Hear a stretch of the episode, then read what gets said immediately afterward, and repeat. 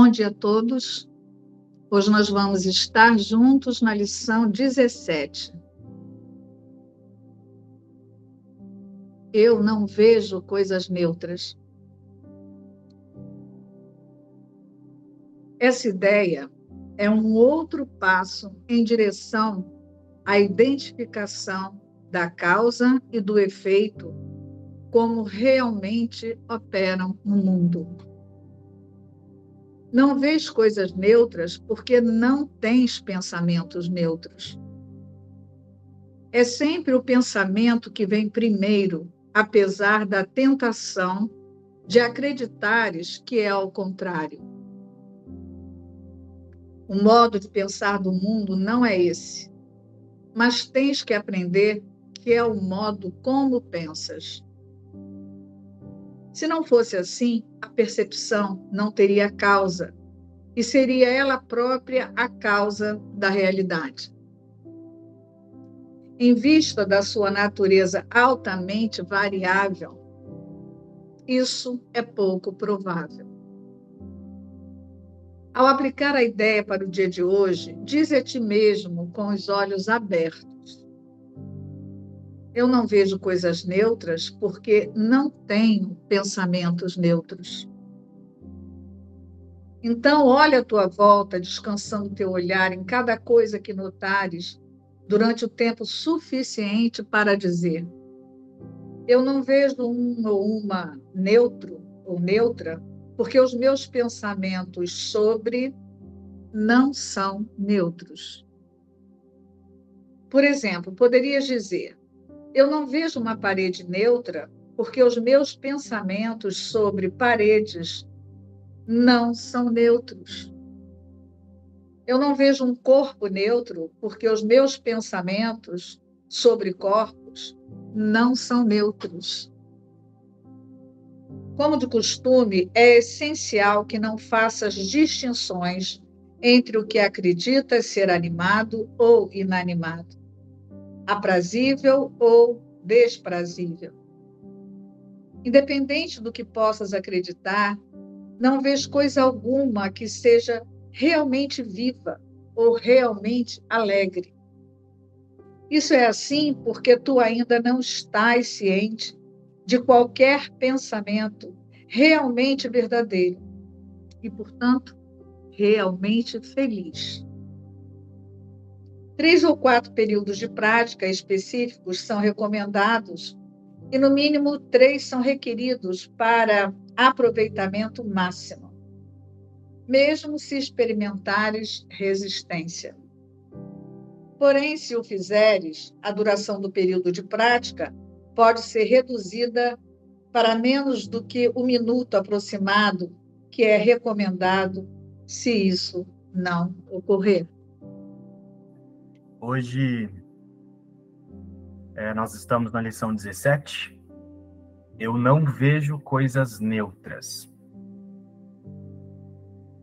É, logo mais na frente ele vai trazer isso, mas não sei se as consciências que estão atentas já devem ter percebido isso. Mas ora ele fala de uma maneira invertida, como ele começou no início do livro de exercícios, quando ele fala: nada do que eu vejo significa coisa alguma. Então, ele começa a hora olhando para as imagens fora e convidando esse observador a aplicar o exercício, enfatizando o que está sendo visto fora. Daí, em outro momento, ele convida o observador a enfatizar o exercício ao que está sendo percebido dentro, e depois ele inverte como ele começa isso. Ora, ele começa convidando o observador numa lição a olhar para dentro e então ele se volta para fora e aplica o que está fora. Né? Vai ter uma lição que ele vai explicar isso. É, por quê? Porque ele está falando que essa, ele está convidando essa consciência a, a reconhecer essa dinâmica de causa e efeito na ilusão, né? Qual que é o problema de, da causa e o efeito na ilusão? Na ilusão, existe um senso de separação. Então, tem-se a ideia de que a causa está separada do efeito. Né? É, foi para isso que foi feito os sentidos físicos. Isso é a consciência da dualidade. Né? Dualidade é a consciência de dois. Tem algo que está observando e algo que está sendo observado. Então, tem uma brecha, tem um espaço entre aquele que observa e aquilo que é observado. Isso é dualidade. Isso é consciência.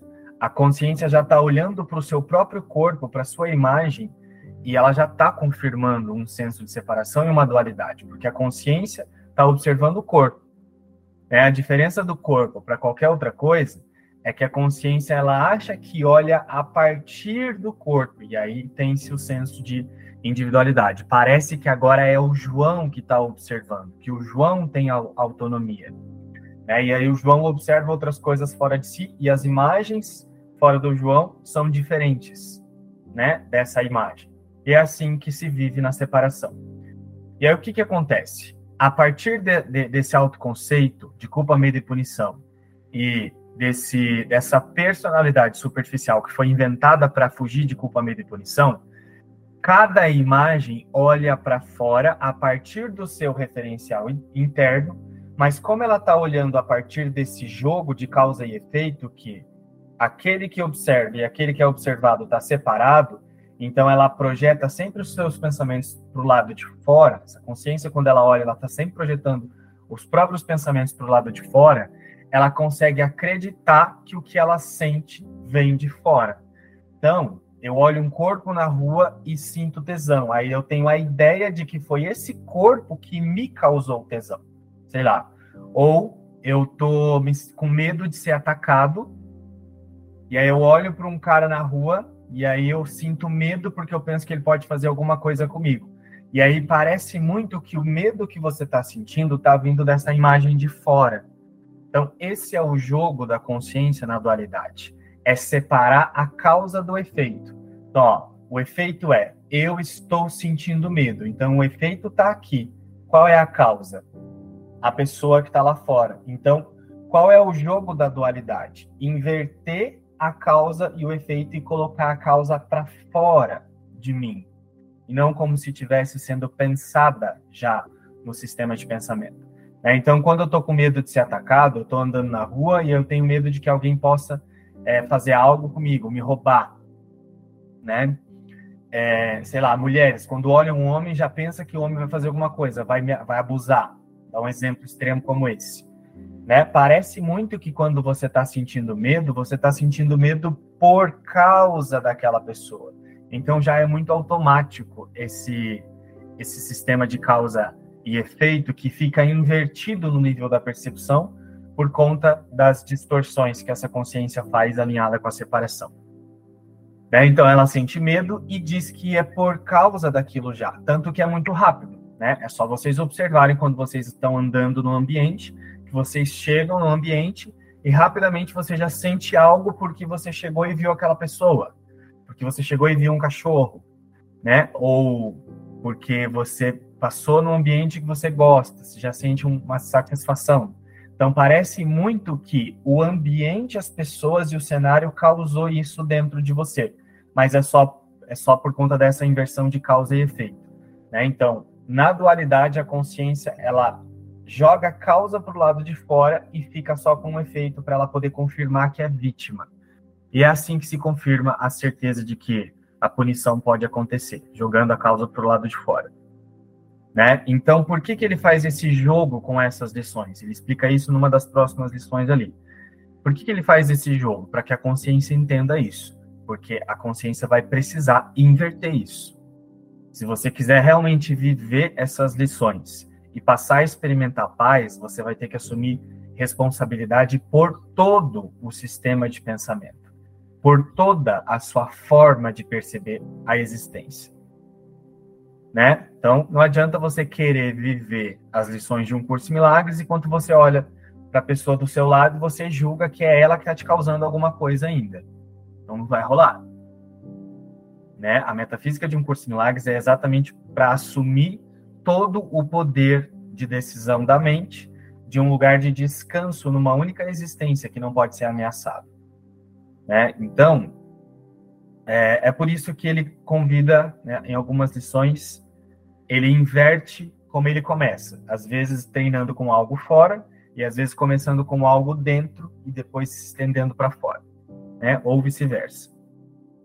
Eu não vejo coisas neutras. Então, essa lição, ela é um complemento da lição anterior. Eu não tenho pensamentos neutros. Então, olha só, ele começou trabalhando com os pensamentos, que é algo que está dentro, né?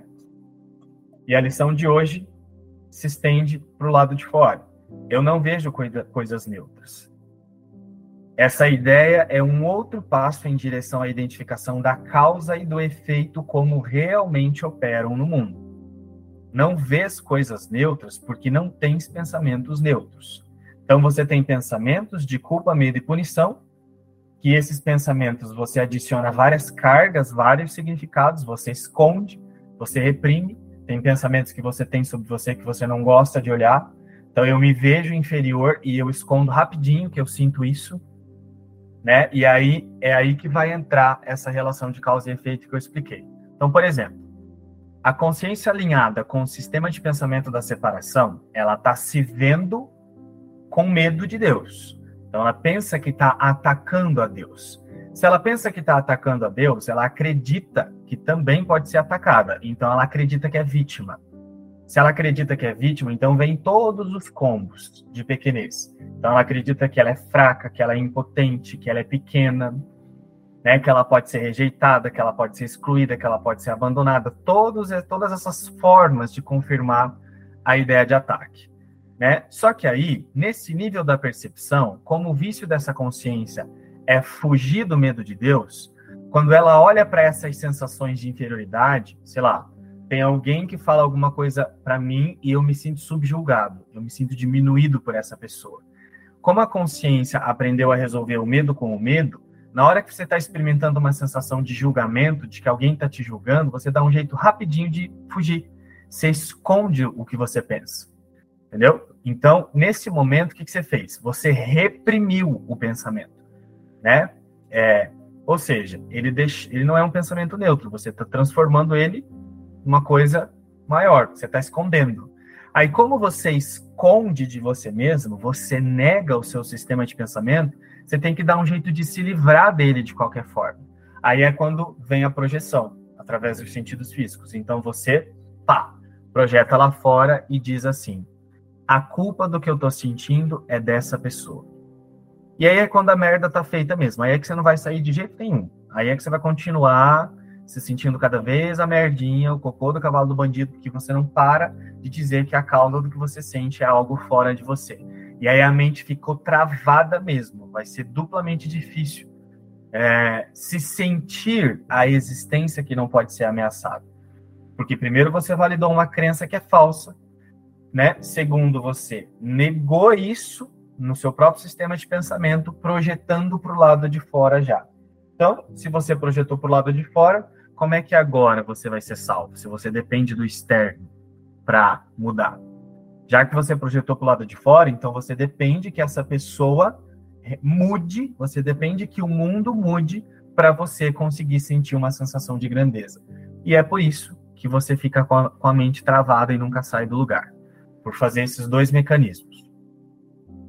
Então não vê as coisas neutras porque não tem pensamentos neutros. Você olha para fora, sente medo de ser atacado por alguém, porque primeiro você está validando o ataque aqui e você esconde isso. Né? Você se sente vítima, se sente inferior, se sente diminuído. Tudo isso são auto, autoconceitos da separação que já não fazem parte da realidade, mas como você olha para isso e não gosta de sentir isso, você torna isso real. Então, você não tem pensamentos neutros. E aí é lógico que você não vai ver coisas neutras. Você vai sempre ver alguém que te ataca, alguém que te ofende, alguém que te humilha, alguém que te diminui. Né? Então, esse é o mecanismo de causa e efeito dentro do mundo. Né? Por isso que o mundo é, é, é o, o lar do conflito, como é dito em vários lugares do livro. Não vê as coisas neutras porque não tem pensamentos neutros. É sempre o pensamento que vem primeiro, apesar da tentação de acreditares que é o contrário. Né? Então, o pensamento, o quê? O pensamento é a identificação de existência. Né? É sempre a sua identificação de existência que vem primeiro. Primeiro você está definindo qual é a sua fonte. Ou a sua fonte é a separação, ou a sua fonte é a verdade, que nada real pode ser ameaçado. Primeiro, você está sempre definindo a sua fonte, então você olha para fora e você busca testemunhar a fonte que você definiu aqui. Não é o inverso. Quando parece que é o inverso, o que aconteceu foi que você definiu que a sua fonte é a separação, e aí você cai nesse mecanismo todo que eu já expliquei aí. Então, ó, é sempre o pensamento que vem primeiro, apesar da tentação de acreditares que é o contrário. O modo de pensar do mundo não é esse, mas tens que aprender que é o modo como pensas. Então, olha ele convidando. Você vai ter que reconhecer que você faz isso, que você inverte tudo, que você fica dizendo que o que você sente está vindo de fora. É, você inverte causa e efeito. Você vai ter que reconhecer que primeiro você está escolhendo a sua identificação de existência, então você está mantendo um pensamento fixo, e então você está olhando para fora e testemunhando isso fora, né? O sistema de pensamento da separação, que é o, o pensamento fixo que a maioria das pessoas do mundo estão acostumado, ele, como ele inverteu causa e efeito, ele está muito viciado a dizer que o que eu estou sentindo está vindo de fora. Então, é isso que está sendo convidado, é, é isso que tem que ser reconhecido na lição de hoje. Tem que parar de fazer isso, senão você não vai viver essa metafísica de um curso Pilates.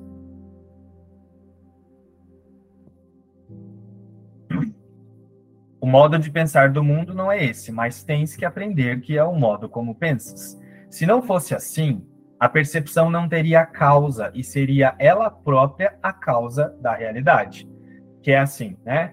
Eu sinto medo porque isso aconteceu, ou seja, aquilo aconteceu ao acaso, né? Aquilo aconteceu como, ah, veio a mim do nada, ou seja, se vem a mim, então eu, eu sou refém do mundo, eu tô preso, não tem saída, porque eu, a consciência não tem controle das coisas que podem acontecer, né? Se vem ao acaso do nada, então a percepção, o mundo, né, o cenário, ele seria causativo em si mesmo.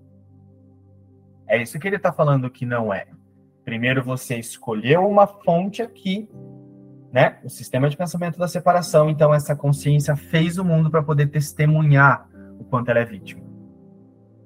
Né? É chocante isso, mas a partir disso, para o sistema de pensamento separado só, né? É claro. É, é, é importante aceitar isso. Por quê? Porque a partir disso, você vai começar a reconhecer que nenhuma coisa que chega a você chegou ao acaso, chegou porque você pediu.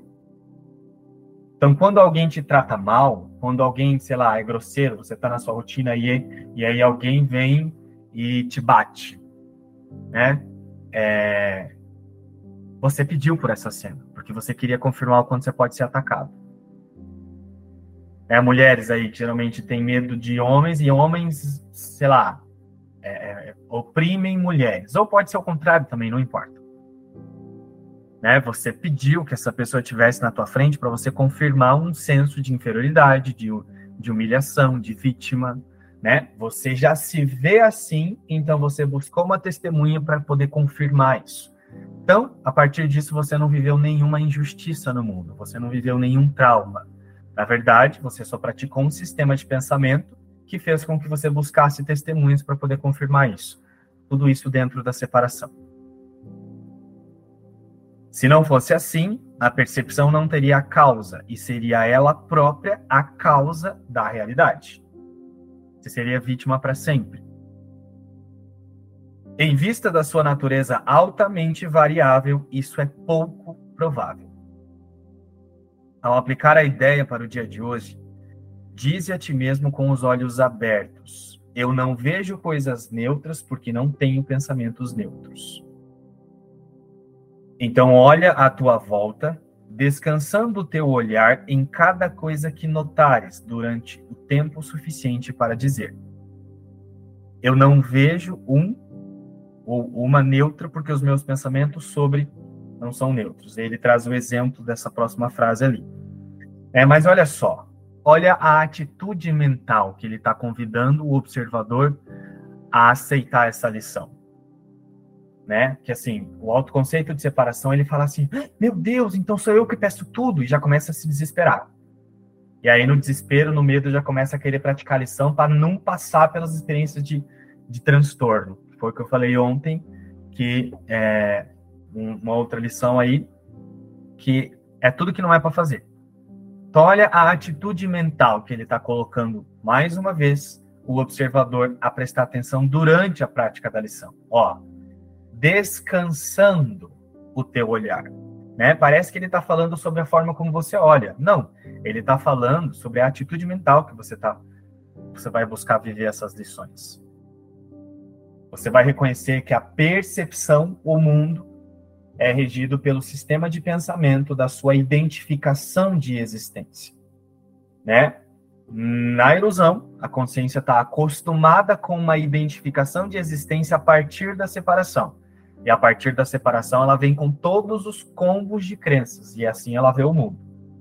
Então, é essa, é essa identificação de existência da separação para a unidade que está sendo mudada, está tá havendo um deslocamento nesse livro de exercícios.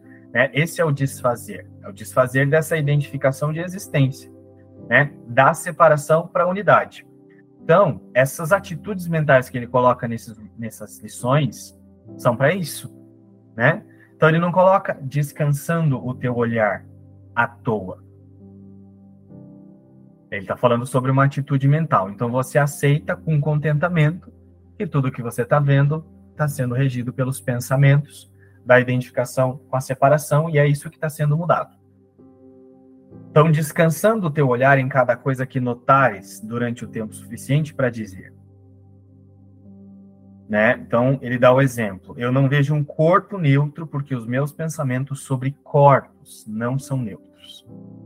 É, então, eu tenho uma identificação de existência aqui, então eu olho para um corpo e aí eu digo que aquele corpo é assim, é assado.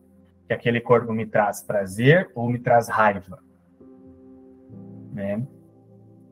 Como de costume, é essencial que não faças distinções entre o que o que acredita ser animado ou inanimado, aprazível ou desprazível. Então, durante o período de prática, que ele convida a aplicar a ideia, ele está falando, busca não ver diferença entre um corpo e uma parede. Busca não ver diferença entre um corpo e um chinelo e um tapete, né? Sente que não há diferença entre um corpo e um tapete uma, uma coisa animada ou inanimada. Uma coisa que te gera prazer e uma coisa que não te gera prazer. Tenta sentir a mesma sensação interna em relação ao que está sendo visto e aplicado. Independente do que possas acreditar, não vês coisa alguma que seja realmente viva ou realmente alegre. Isso é assim porque tu ainda não estás ciente de qualquer pensamento realmente verdadeiro e, portanto, realmente feliz. Pensamentos verdadeiros, lembra que a gente conversou ontem? Pensamentos verdadeiros são pensamentos eternos. Tudo que você vê no mundo tem alguma coisa que está se mostrando eterno? Não tá? Né? Então, nada no mundo, todos os pensamentos, não só em forma de imagens, como tudo, representa algo temporário. Então, tudo que não é eterno é uma ilusão. E precisa ser visto como uma ilusão. Por isso que ele pede para não fazer distinções. Né? Então, é, é por isso que você não está vendo uma coisa feliz, viva ou alegre. Né? Ai, adorei essa borboletinha. Nossa, olha que lindo esse passarinho. Né? Ele está sorrindo. Não, ele não está sorrindo. Ele não é nada né? Ele não é vivo, ele não é nem feliz, ele não é nem amoroso. Ele só não é nada, porque você não está ciente do que é eterno. Quando você se tornar ciente de algo eterno, aí você vai ver o que é vida. As ilusões, as imagens, são a negação da vida, porque são uma tentativa de associar a vida com alguma coisa a mais. Isso não pode acontecer. Então, as imagens, elas iludem, elas confundem. É por isso que nada no mundo pode ser chamado de vivo. Né? Algumas pessoas elas vão falar assim: nossa, a natureza é linda, olha que. Nossa, a vida é perfeita. Algumas pessoas olham para o corpo e falam: nossa, o corpo é, per é perfeito, olha como os, tudo funciona no corpo, né? Não, é morte mesmo. Se você observar o contexto todo, isso só está acontecendo porque tem uma coisa confirmando a decadência, a morte. Né? É só você assistir alguns documentários da ciência que você vai ver que as células do corpo, desde quando você nasce, elas, né, elas não estão, elas estão se, se, dividindo o tempo todo, né? Mas chega uma, a partir do 21 ali, 27 anos, sei lá, já começa tudo a, a sumir, apodrecer. Então o corpo não é perfeito, ele está encenando a decadência, ele está encenando a morte. Então nada no mundo expressa a vida, tudo no mundo expressa uma tentativa de ataque à vida. Por isso que são ilusões. Isso é assim porque tu ainda não estás ciente de qualquer pensamento realmente verdadeiro e, portanto, realmente feliz. Três ou quatro períodos de prática específicos são recomendados. Então, específicos, que são os momentos que você para para viver, para praticar realmente essa lição como sendo a coisa mais importante. E no mínimo três são requeridos para aproveitamento máximo, mesmo se experimentares resistência. O que, que pode ser uma resistência? Uma resistência pode ser a sua falta de vontade de fazer o exercício. Né? Resistência não precisa ser só um desconforto. Resistência não é só desconforto. Resistência pode ser só a falta de vontade de fazer o exercício. É, se, se, se ele está convidando a aplicar tudo que vê e a reconhecer, por exemplo, que não há coisas vivas ou felizes no nível das imagens. E aí você vai olhar para o teu filho, você vai reconhecer isso. Teu filho, tua filha, tua mãe, sei lá, uma planta, um cachorro, um gato. Você vai olhar para isso e você vai reconhecer porque não há distinção. E aí, né, você já antecipa que você não vai praticar durante o dia. E aí, quando chega lá no, no período 2 ou 3, você já tem uma falta de vontade, assim, sei lá, você colocou um alarme para tocar, e aí é a hora de você fazer o exercício, você tem uma falta de vontade de aplicar. Isso é uma resistência. Isso é a consciência alinhada com o senso de separação, não querendo mudar, permanecendo na zona de conforto. Então, isso é uma resistência também. Porém, se o fizeres, a duração do período de prática pode ser reduzida para menos do que o minuto aproximado que é recomendado se isso não ocorrer. É isso. Então, essas lições da 15, é, agora em diante, principalmente a partir da 15, ele está convidando, não só como na, desde as primeiras, a compreender essa relação de causa e efeito de uma maneira que esse observador para de acreditar nisso, né? É, e ele realmente desenvolve a disponibilidade para descansar numa existência que é imutável, né? Vocês vão ver que mais para frente vai haver lições que vai, vai trabalhar muito a motivação para reverter tudo isso. Né? Então, aqui, na, na 15, 16 e 17, ele está explicando essa relação de causa e efeito. Porque é preciso, é isso que tem que ser invertido. Então, quanto você não quiser, você não vai inverter isso. Só que também não vai ter paz. Né? Essa paz plena, essa paz constante, que é a meta do curso, isso não vai chegar se isso não for invertido. Então, ontem, na lição 16, é, Jesus nos mostra que não há pensamentos neutros, né? E que a fonte de todo pensamento é medo, culpa e punição, né? E hoje, nessa lição, Jesus traz nossa atenção para as imagens, né? As imagens que os olhos parecem ver seguem o mesmo objetivo, que é o quê? Confirmar a separação. E ver, né, para um curso em milagres é pensar. Então, as imagens, elas são reflexos do pensamento de separação. Inclusive a imagem desse corpo, né? Que, que você acha que é você. E que também é um pensamento, né? Então, por exemplo, a cena de um, de um assassinato, de um pôr do sol, parecem muito diferentes né, na, na ótica do mundo, né? Mas o que Jesus nos mostra nessa, nessas lições iniciais, em especial nessa lição, é que todas as imagens elas têm o mesmo propósito, que é o que confirmar a ilusão de separação. Então, existe um eu aqui, né, dando significado de uma outra imagem lá. Quer dizer, há separação, né, há fragmentos, há percepção de, de limites. Então, nessa lição, mais uma vez, Jesus treina o observador a discernir entre ilusão e verdade. É o observador olha e já decide pelo discernimento. Então, ilusão pensa, é igual que é pensamentos, imagens, sensações, né? Emoções, como a gente estudou ontem. E verdade é o quê? É nada real pode ser ameaçado e nada irreal existe. Então, hoje é aceitar que todas as imagens, que tudo que tem um limite, tudo que representa um corpo, e aí, como o João falou, né, não só um corpo, animais, lua, estrela, árvore, enfim, tudo faz parte desse mundo de ilusão. Né? Então, é, essa é, é a visão complementando isso que, que o João e a Sol trouxeram, né?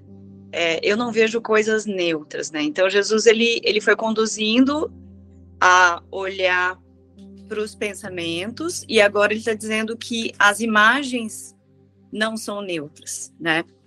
E, e que tudo no mundo foi atribuído um significado, né? Por essa consciência separada. Então eu queria trazer um exemplo assim de algo que essa consciência ela aprendeu a atribuir um significado, né? Então, por exemplo, eu vou ao banheiro e tem cabelo no ralo. Esse cabelo no ralo foi é, eu aprendi essa consciência aprendeu que cabelo no ralo causa uma irritação, né? Então, toda vez que eu vejo o cabelo no ralo, tem uma irritação ali, reencenada. Então, essa, essa esse observar o, o cabelo em si não tem significado nenhum, mas foi sendo atribuído um significado, né, durante o decorrer dos anos, e, e, e foi reencenado isso, né? Então, é, gerou um sentimento por esse cabelo, né? E, e um vínculo por isso. É, ou seja, a, a irritação agora é justificada por algo que eu estou vendo fora de mim, né? Então é isso que a consciência separada faz. Ela usa tudo no mundo para tentar justificar algo, né? É, gerando um significado. A partir dessa emoção gera-se um significado. É, e esses elos, né? Esses vínculos que que a consciência é, se prende, né? Justamente para não olhar para a causa, né? Então, o mundo ele não tem causa por ele mesmo, né? Ele não tem um é, não tem uma causa, né? É, é, como o João falou, não tem é, a causa está no pensamento, né? O que eu penso sobre isso e todas as todos os vínculos, todos os significados que a consciência foi aprendendo a dar para essas coisas. Então, o exercício hoje é, é justamente soltar todos esses significados e, e olhar para o que eu sinto, simplesmente, né? É, se tem ali uma emoção de raiva, de medo, e, e, e nenhuma dessas emoções tem relação com o ser que eu sou, né? e não ficar investigando o porquê, da onde vem, e, e, aí gerando esses vínculos, esses elos com, com as coisas, né, para tentar justificar essas emoções que estão por trás. Então, pessoal, o convite hoje é aceitar que o que você está sentindo não está vindo do externo, né? É o oposto. Então, ele está convidando o observador da consciência a reconhecer uma coisa que acontece, mas para não ficar dentro, dentro dela. Então, eu não vejo coisas neutras porque eu não tenho pensamentos neutros. Então, eu não estou vendo essa cena neutra, eu estou ficando irritado, eu estou ficando eufórico, eu estou ficando tô ficando intimidado, apreensivo com essa cena, porque eu não tô vendo ela de maneira neutra. Por quê? Porque eu não tenho pensamentos neutros. Então ele está convidando essa consciência, esse observador da consciência, para uma honestidade com tudo que ele está vendo. Mas não é no sentido para você permitir que isso continue acontecendo. É para você parar de fazer isso, para mudar a identificação de existência, né? Então, é, eu não vejo uma cena neutra. Eu chego na frente de alguém e sinto uma irritação, uma raiva porque eu já cheguei com a meta de pegar o meu autoconceito de alguém que quer se sentir ofendido, de alguém que quer se sentir atacado, eu já cheguei com essa meta de confirmar isso que eu, que eu quero confirmar sobre mim com essa pessoa. Não é o oposto, como parece. Ah, essa cena aconteceu, então eu senti isso. Não. Você chegou com a meta de sentir já o que você sentiu. É, a cena não aconteceu e você sentiu. Você chegou e decidiu sentir isso com essa cena. É isso que tem que ficar claro a partir dessa lição. É preciso lembrar que nessas lições Jesus ele está é, convidando, né, e desenvolvendo a habilidade do observador e o tomador de decisão. Então você precisa agora aí na sua nesse sistema de pensamento que você chama de eu, observar se está claro para você o que é o observador e o que é o tomador de decisão. Porque nessa lição especificamente, ele traz aqui a atenção dessa dessa consciência para o tomador de decisão. Eu não vejo coisas neutras. Não é isso que a lição diz? É, e ele diz assim: ó, essa ideia é um outro passo em direção à identificação da causa e do efeito, como realmente operam no mundo. Se eu compreendo a causa e o efeito e sei como opera no mundo, significa que é para eu fazer alguma coisa com isso. Então precisa ficar claro que tem uma seta aqui. Né? Como alguém disse aí, ver é pensar. Ou seja, eu não penso coisas neutras. E se eu não penso coisas neutras, o que eu faço? Eu vou interpretar. Se eu estou interpretando, eu estou seguindo um sistema de pensamento para interpretar isso.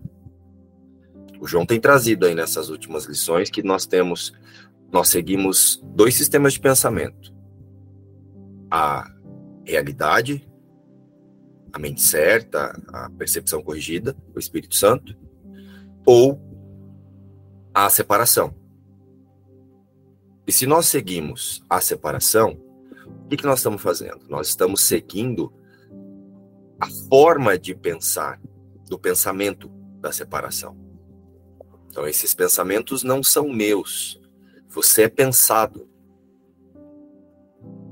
por esse sistema de pensamento. Para que através do você, a confirmação de que a separação foi possível aconteceu, né? A gente fala tanto de ego, ego, ego, ego isso, ego aquilo, e a gente fala do ego como se ele fosse um, sei lá, alguma coisa aqui fora de mim, que é como se fosse fora de mim assim, uma entidade, né? O ego ele é uma entidade que agora ele tá aqui falando aqui, ó, faz isso, faz aquilo, faz aquilo outro. Não, o ego ele é um sistema de pensamento que pensa uma existência à parte da existência, que é Deus. Então, para provar que a existência à parte de Deus foi possível, esse sistema de pensamento pensou você. Então você não pensa. Tá claro isso? Você interpreta as vontades de um sistema de pensamento e pensa que são suas.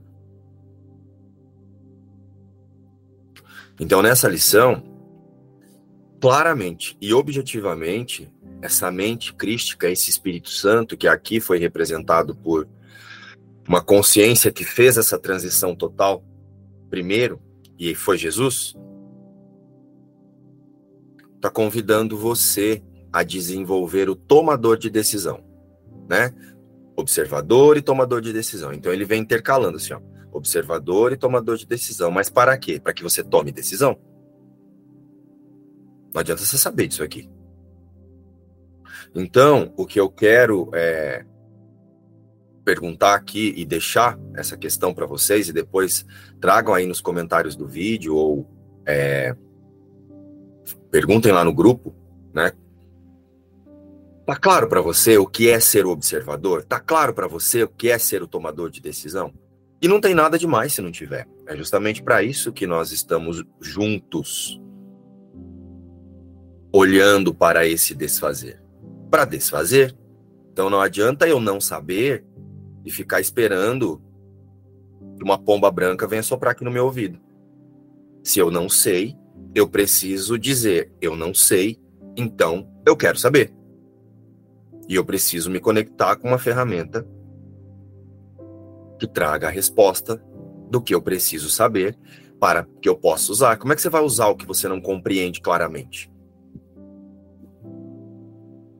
Então é bem importante que até aqui já tenha ficado claro para vocês o que é o observador e o que é o tomador de decisão, porque o Márcio observando o Márcio é a ilusão observando a ilusão. Isso não é o tomador de decisão. O Márcio tomando decisões para o benefício do Márcio ou para o desfazer do Márcio é o autoconceito, usando a metafísica de um curso em milagres e chamando de perdão.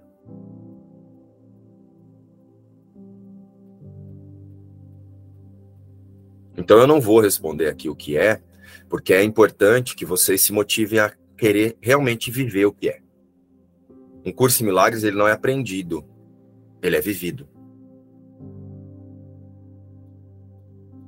Nós temos que colocar a, a nossa atenção em viver o conceito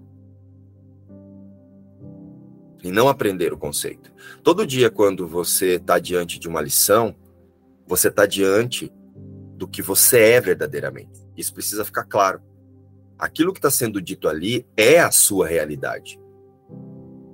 Então você não aprende a sua realidade, você relembra que você nunca deixou de ser.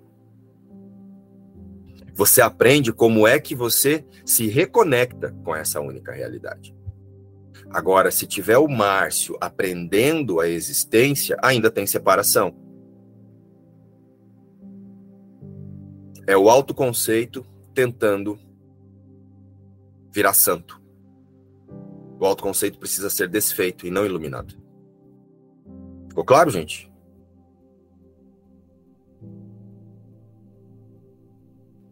Então é bem importante que esteja claro para você o que é ser o observador a partir da metafísica de um curso de milagres. Então vamos relembrar rapidamente a metafísica básica da separação. Teve lá diminuta ideia. Deus olhou para essa diminuta ideia e não deu significado. Se ele não deu significado, e quem teve a diminuta ideia foi a sua extensão, que é Cristo, se ele não deu significado, significa que o pensador não se transformou no pensamento. Cristo não se transformou no pensamento da separação. Porque, primeiramente, que esse pensamento foi corrigido imediatamente. Quando Deus não deu significado, o pensamento acabou, não tem mais pensamento. A existência permanece existindo, sendo a existência imutavelmente. Por quê? Né? A gente tem o hábito de ficar pensando sobre Deus, sobre a vontade de Deus. Então, qual é a vontade de Deus? Deus. Qual é o pensamento de Deus? Deus. Tanto que ele se estendeu à sua imagem e semelhança. Se não fosse Deus, ele teria feito outra coisa. Ó, presta atenção. Deus só cria a sua imagem e semelhança. Se ele só cria a sua imagem e semelhança e Deus é Deus, Deus só cria Deus. Tá claro, Cláudia?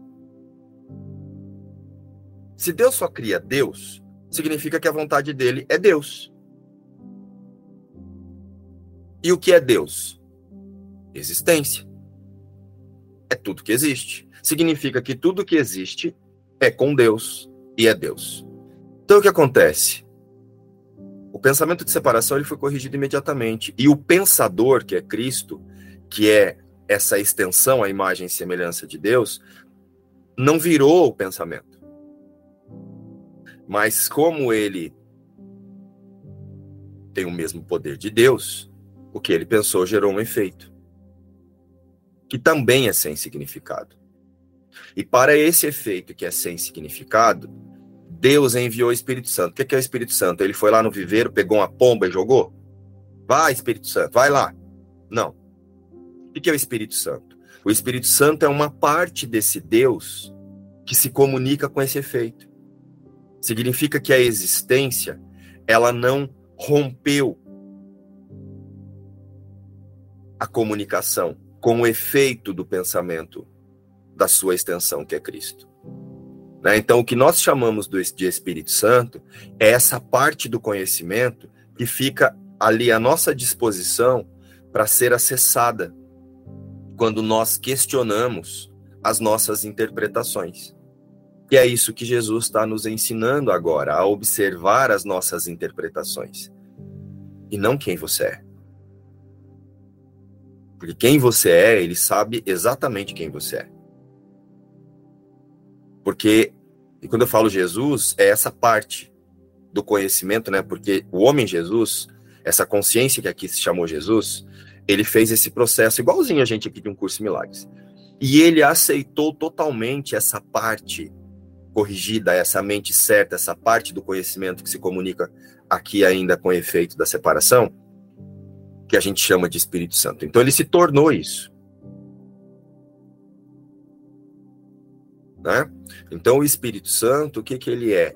Ele é a própria mentalidade de Deus, ele é o próprio, ele é uma extensão. Ele é uma essa parte. Deus não se estendeu em Cristo, então tem essa extensão que aqui a gente chama de Espírito Santo. Só que o que, que o Espírito Santo é? Se a vontade de Deus é Deus e o pensamento de Deus é Deus, o Espírito Santo é Deus. O Espírito Santo é um símbolo para o pensamento de Deus. E qual é o pensamento de Deus? Existir. Ser tudo que existe, a totalidade. Então, se você ainda está fazendo essas lições, imaginando que vai acontecer alguma coisa com você, é melhor você tomar um lactopurga que vai mesmo. Ao contrário disso, não vai acontecer nada.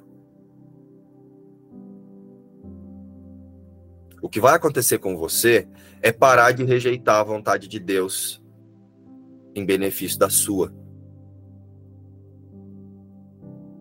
E unir e olhar para essas vontades como ferramenta para relembrar que é você que está dando um valor para essa vontade.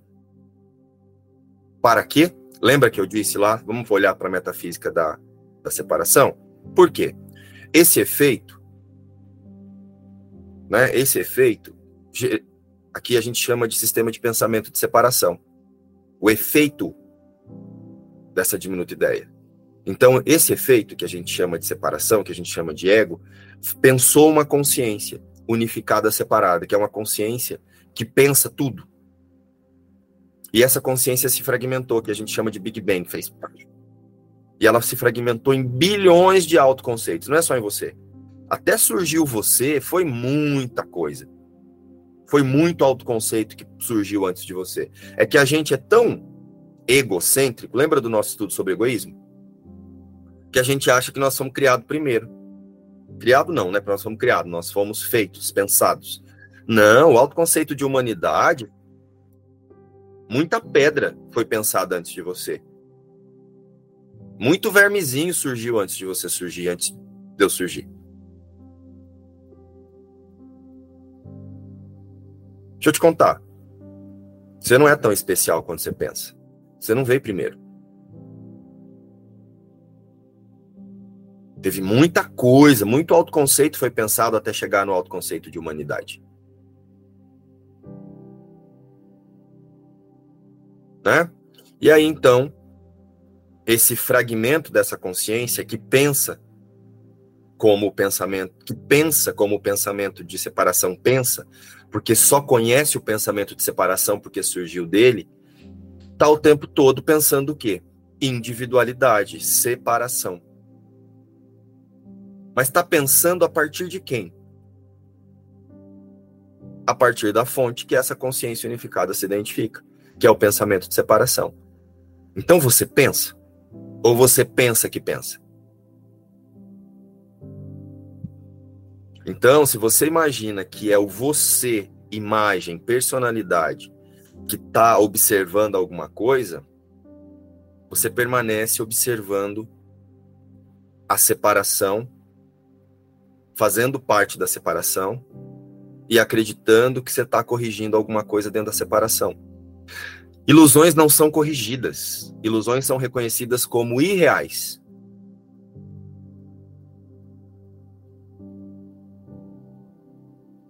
Tá claro isso, gente? Ilusões não são corrigidas. Ilusões são reconhecidas como irreais.